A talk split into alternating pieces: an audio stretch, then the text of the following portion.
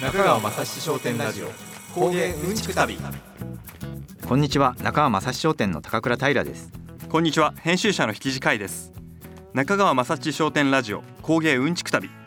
今回も前回に引き続き今年2月に開催された中川正七商店が主催する大日本一のレポートを行いたいと思います。我らが高倉さんがこの大日本一のディレクターを務められておりますが、まあ、今回はどんなメーカーさんをピックアップしますか？はい。今回も2社ご紹介しますが一つは新潟県の燕三条で家事の道具を開発販売する家事問屋さんです。でもう一社が山形県新庄市で山形の工芸品や文化を発信する山から服が降りてくるさんの2社になります。はい。では早速聞いていきたいと思いますがまずは、えー、新潟県にあるあの家事問屋さんから。はいものづくりの町として知られている燕三条地域。はい実は行ったことないですね。あの工芸うんちく旅としてはね、ね、行ってないですね。はい、はい。新潟県の中央に位置する燕市と三条市。通称燕三条と呼ばれるこの地域は日本を代表する金属加工品の産地として知られています。カトラリーなどの金属洋食器分野においては国内シェアなんと9割以上9割以上ってもうほとんどですね。ほとんどですよね。いやすごい。そのあの日本有数のものづくりの街、えー、早速お話聞いてみましょう。では続きまして下村機販株式会社さんの、えー、家事問屋さんのブースに来ております、えー、営業部長課長の久保寺光一さんよろしくお願いします、はい、よろしくお願いします。まずあの初めにこの家事問屋。まあね今たくさんのあのステンレスのまあステンレス以外もあるのかな？キッチン用品というか、はい、がたくさんあるんですけど、はい、まあそのこの家事問屋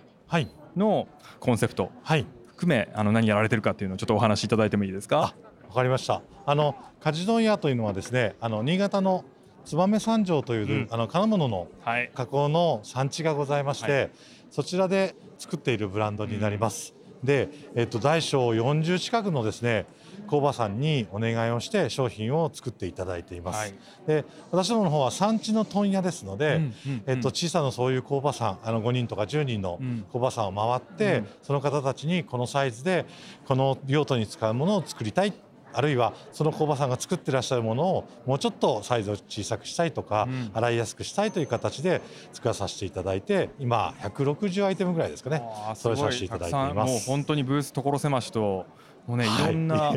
これ、まあ、やっぱりキッチン用品ですよね、はいええ。はい、結構こうやっぱデザインもすごい洗練されてるものもあれば、はい、あ確かにこういうのなかったねっていうものもあったりなんか本当いろいろありますね。こういうもう企画こういうのがいいっていうのも、はい、考えられたりしてるんですか？そうですね。あの、せっかく新潟あの新潟燕三条ですし日本のものづくりというところもございますので、あの日本の暮らしに合わせてですねあのしまいやすいそれから洗いやすい、はい、えー、使いやすいということでできるだけサイズを小さく小ぶりに、うん、それから洗いやすく清潔に保つためにステンレスでというような形でコンセプトのあの底といいますか、うん、あの定流としてはそんな形をさせていただいて、はい、揃えさせていただいています。このありきたりなのに使いやすいっていうのが、はい、まあコンセプトだっていうところがあったんですけども。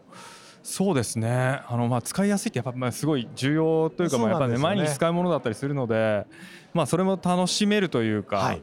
ちゃんとこう洗うとかっていうのも含めてでもなんか結構本当に愛着の湧きそうなとかすごいシンプルなものもあるんですけど。そうですね。あのキッチン用品っていうとやはりあの売れる商品っていうのはどちらかというとヒット商品になるものって特別な特徴があったりだとか、うん、時短だとか便利グッズみたいなやつがやはりよく売れるのは売れるんですけど、はい、私どものその家事問屋に関しては便利グッズとか時短ということではなくて、うん、ひと手間を加えることが億劫でなくなること。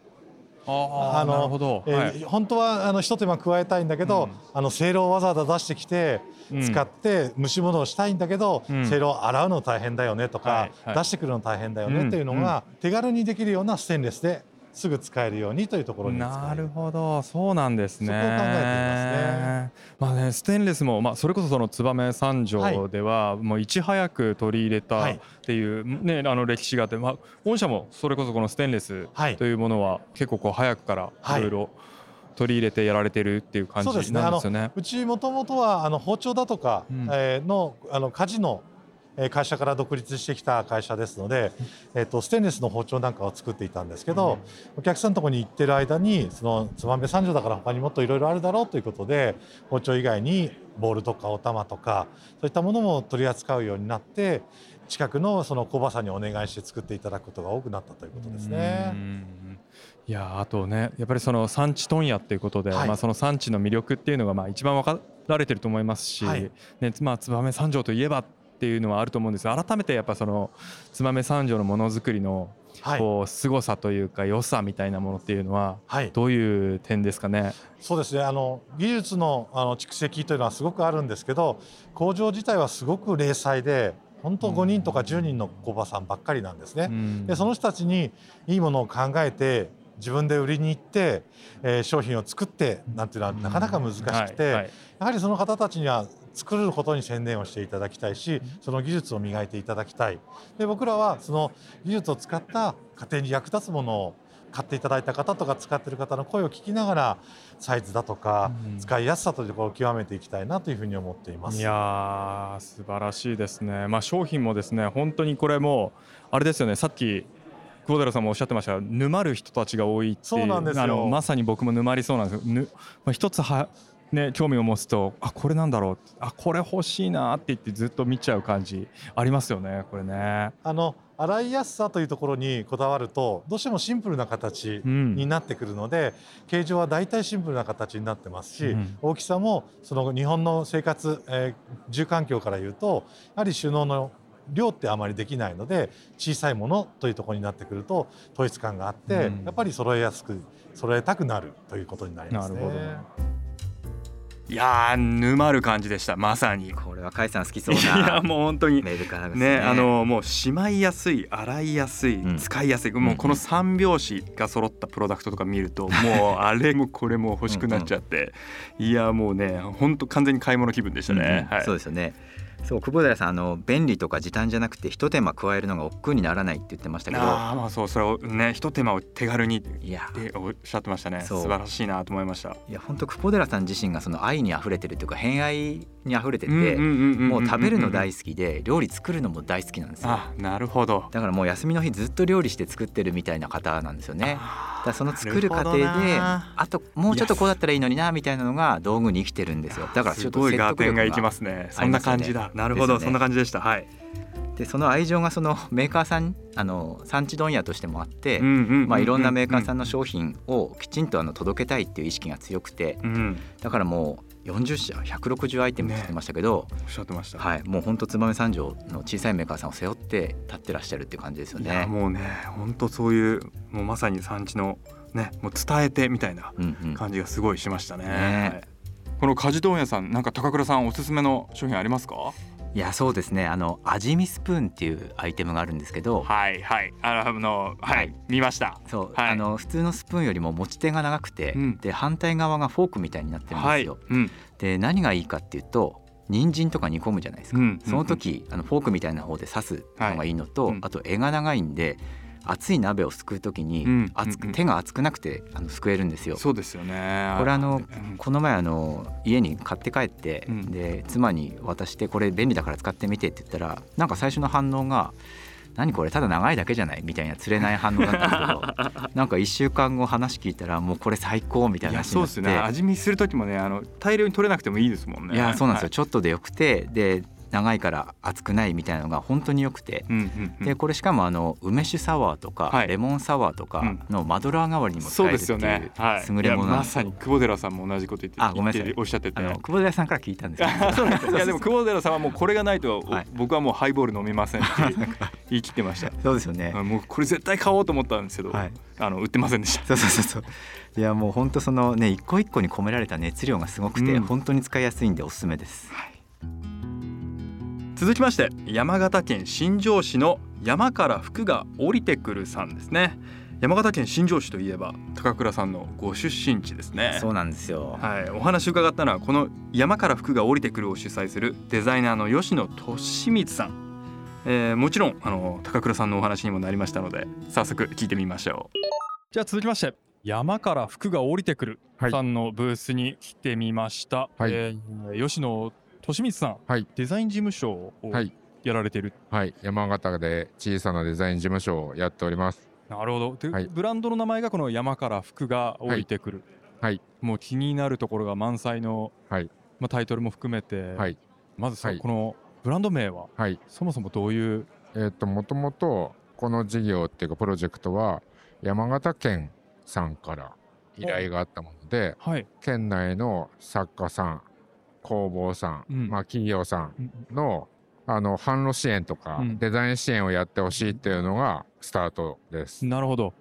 でそこで県内のいろんな方々にお会いさせてもらって、いろんなご縁をいただいて山形県のその事業は終わったんですけども、うん、まあその縁を、まあ、途中でやめることはできないので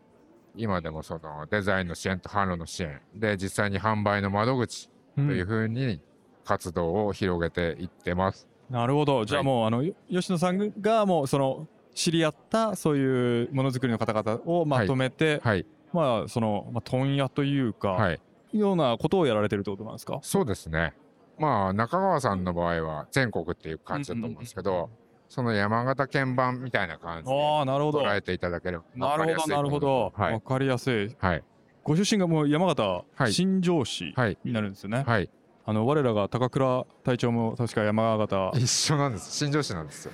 そうですよね。はい、なるほど。だから取り上げろっていう話になったのかもしれないですけど。全然忖度してくれない。もっと もっとしてよっていう感じなんですけど。あそうなんですね、はい、もっとしてほしい。いやいやいやいや、はい、でも、はい、そうですよね。あの、今回僕らあの結構こう旅して回って産地巡るんですけど、まだ山形連れてってもらってないんですよ。あ何かそうなんですね、うんね、本当いろいろありそう。やっぱこの山から服が降りてくるっていうのも、まあ、山形の山っていうところなんですよね。で特に僕たちの住んでるエリアは、うん、あの雪に囲まれて豪雪地域なので、うん、冬に雪で閉ざされる期間が長いんですね。なるほど。で食べる文化もそうなんですけど、はい、ものづくりの文化も、冬の間に夏秋で採れたものを、うん、えー、閉ざされたその空間の中でものづくりにつなげて道具として使ったり、はい、まあ、販売したりしてきたっていう文化があるので、それをまあ閉ざせたくないなみたいな。で現代の人に使ってもらったり、部屋に置いてもらったりっていうのをまあ継続させたいなと思ってやっています。いやそうですよね。よくよく考えたらなんかその閉ざされて、まあ、流通も交通もやっぱもう使えなく、まあ、いけないとかっていうのがもう昔から当たり前のようにあったわけですもんね。そうですね。でものづくりされてる方も、まあ、今までのデザインそのままでやっている方も多いので、うん、ちょっとこう本質は変えずにデザインだけ少し加わせてもらって、うん、まあ、現代にもマッチするようなものを一緒に作ってます。なるほど、はい、ブースにもね本当いろいろありますね。あの、はい、まあ、人形から、まあ、カーペットみたいなものとか、はい、カゴみたいな、はい、結構こう本当いろんな工芸が山形にあるんですか？そうですね、うん、いろんな作家さんの商品を取り扱いさせてもらっていて、まあ、天然の資源を使ったものが多いですね、はい。まあ、特に稲とか、はい、あとは山ぶどうっていう山に生えている植物とか、うんうん、はい、もう稲もねあのブースの看板の上の看板のところに稲がぶわっと吊るされてて。そうですね。僕あの父親が農業をやっていて稲作農家なので取っといてもらって。いやすごい。そうですよね、はい、まあお米も美味しいし、はい、日本酒も美味しいし。そうですね、うん、あと最近ワインもいっぱい。あそうなんですね、はい、作ってますんで。もう、はい、我らが隊長その高倉隊長が日本酒大好きで,、でまあ、この旅は結構こう産地巡って、まあ、お話聞きながら、まあ、うんちくを聞いたりするんですけど、まあ、なんでここでこれが栄えたのかとか実はこれこうなんだよとか、はい。はい。なんかそういうのって山形あります？えっと商品の中では、うん、例えばおたかポップっていう鷹の置物があるんですね。おたかポップ？おおたかポッポ。おたかポッポ。はい、はい、ポッポ。はい。ポッポはあの米沢地区のものなんですけど、はい、上杉鷹山っていうお殿様が昔いらっしゃいまして鷹山って鷹に山って書くんですけども、はいはい、あの侍文化がまだあった時に、うん、お侍さんの副業で、うん、鷹の木彫りのおもちゃを作って売れと、はあ、で命じて作られたのがおたかぽっぽなんですけども、うん、1頭の刃で1本の木を削っていくんですけどその技術がすごく繊細で。あすごいっすね。そうですね。はい。これももう木の表面をナイフ刀で削って。はい。猿切りっていう専門の道具で。猿切り。はい。職人さんは削ってってますね。で鷹山公が職人に言った言葉で、うん。なせばなるなさねばならぬ何事もと、一頭の歯でもやれるんだよと。いやはい、すごい、ね、そういう名言を残した玩具ですね。なせばなる。なさねばならぬ何事も。それの語源。まあ、あともうもう一個ぐらいあるんですけど雑草みたいなのを、はい、あそれも食えるだろうみたいな。それもなせばなる なさねばなるみたいな。そうなんですね。そうですね。そのお侍さんの文化が衰退してってる時に、うん、まあそういうことをいろいろやってったんだろうなと思うんですけどね。はい、はい、山形の、はい、特にこの新庄市の、はい、改めてこう魅力みたいなものって何かありますか？えー、とまあこれは山形県の人にも伝えたいことなんですけど地元に住んでいると、田舎みたいなこの町には何もないみたいな、まあ、何もないってそうですね。言いがちですよね、はい、でもそんなことはなくて、うん、あのちょっと視点を変えたらそのさっきのその山とか冬の文化で培った食べ物だったり、民芸品工芸品がたくさんあるんですね。なのであの社会に僕たちは、まあ、山形のいいものを提案してってそれと同時にその商品たちがこう幅広くみんなにこう伝わることによって、地元の人も山形にもあこんないいものあったんだっていう再発見にこうつながってえー、自分たちが住んでいる町にプライドを持って暮らしていってほしいなと思っています。素晴らしいですね。はい、いやかっこいいっす。まあそれこそその中川正史商店さんも言っていることですけど、はい、まあそれの、ね、ご自身でもおっしゃってましたけど、山形版ですっておっしゃってましたが、はい、まさになんかそんな感じをしたので。ぜひ次回はまた高倉隊長と伺って、はい。はい、実際あのいろんなものをお見せいただければなと思いますので。でも奈良に高倉さん家買ってると思うので そうですよね。地元を捨てたのかなそれ本人に言っときます。あわかりました。あと全然忖度してくれない。次回は絶対じゃあ次回は。次回は行って、はい、あの、はい、いろんなまた一緒にお酒飲めればなと思いますわかりました、はい、よろしくお願いします、ありがとうございます。ありがとうございました。こちらこそ高倉さんの個人情報が出てましたね。いやいや困りますよね。あんなこと言われちゃ。う奈良に家買ってって。いやいやでも山形捨てたわけじゃないんですよ。はい。ちゃんと考えてますいやいやまあでもなんかもうずっと忖度してくれない忖度してくれないもう念押しのようにずっと言われたので一応ここでねお伝えしておきますが、はい、はい、この吉野さんもだいぶね、あのキャラの濃い方で。ですよね、はい、面白かったですけどね、はい、本当にもうねあのブースに稲穂が吊り下げられてるっていうね 毎回でもあのブースデザイン賞を彼が取ってるんですよ。そんな感じします。そうですね。傘みたいのをかぶったりもねそうです。ましたよね。あとひょっとこのお面かぶったり、はい、だいぶ変わった方ああいや面白い方なんですけど いやでもその大和の共存みたいな姿勢はすごく、うん、あのかっこいいなと思って聞いてましたね。はい、よくあの工芸のものづくりでその反応反抗みたいなあの閑散期にものを作るみたいなことがやっぱり雪国で行われてたんですけども、まさに吉野さんその農業をしながらあのデザインをするみたいな新しい時代のものづくりをやってらっしゃる方だなと思っていてでその姿勢をやっぱりちょっと僕も地元を離れてる身なので 非常に尊敬して、はい、応援してます。そうですね。もう、はい。中川正史商店さん山形版だとおっしゃってましたので、まあ、山形の工芸を元気にすると。いやまさにそんな感じですいう意気込みをあのとても強く感じましたね。はい中川正史商店ラジオ。中川正史商店ラジオ。工芸うんちく旅。今回も2社ご紹介しましたが、えー、燕三条も山形もまあ行きたくなりましたね、うん、まあ、燕三条ももうまさにものづくりの街ですし高倉さんの故郷あの山形にもねぜひ連れて行ってもらいたい。な楽しいですよ。はい。さて次回は大日本一レポート最終回中川正史商店さんともその誕生に深いつながりがあるメーカーさんからお話を伺いましたのでぜひお楽しみに。ではまた次回お会いしましょう。中川正史商店ラジオ工芸うんちく旅。お相手は中川正史商店の高倉平と引地海でした。さようなら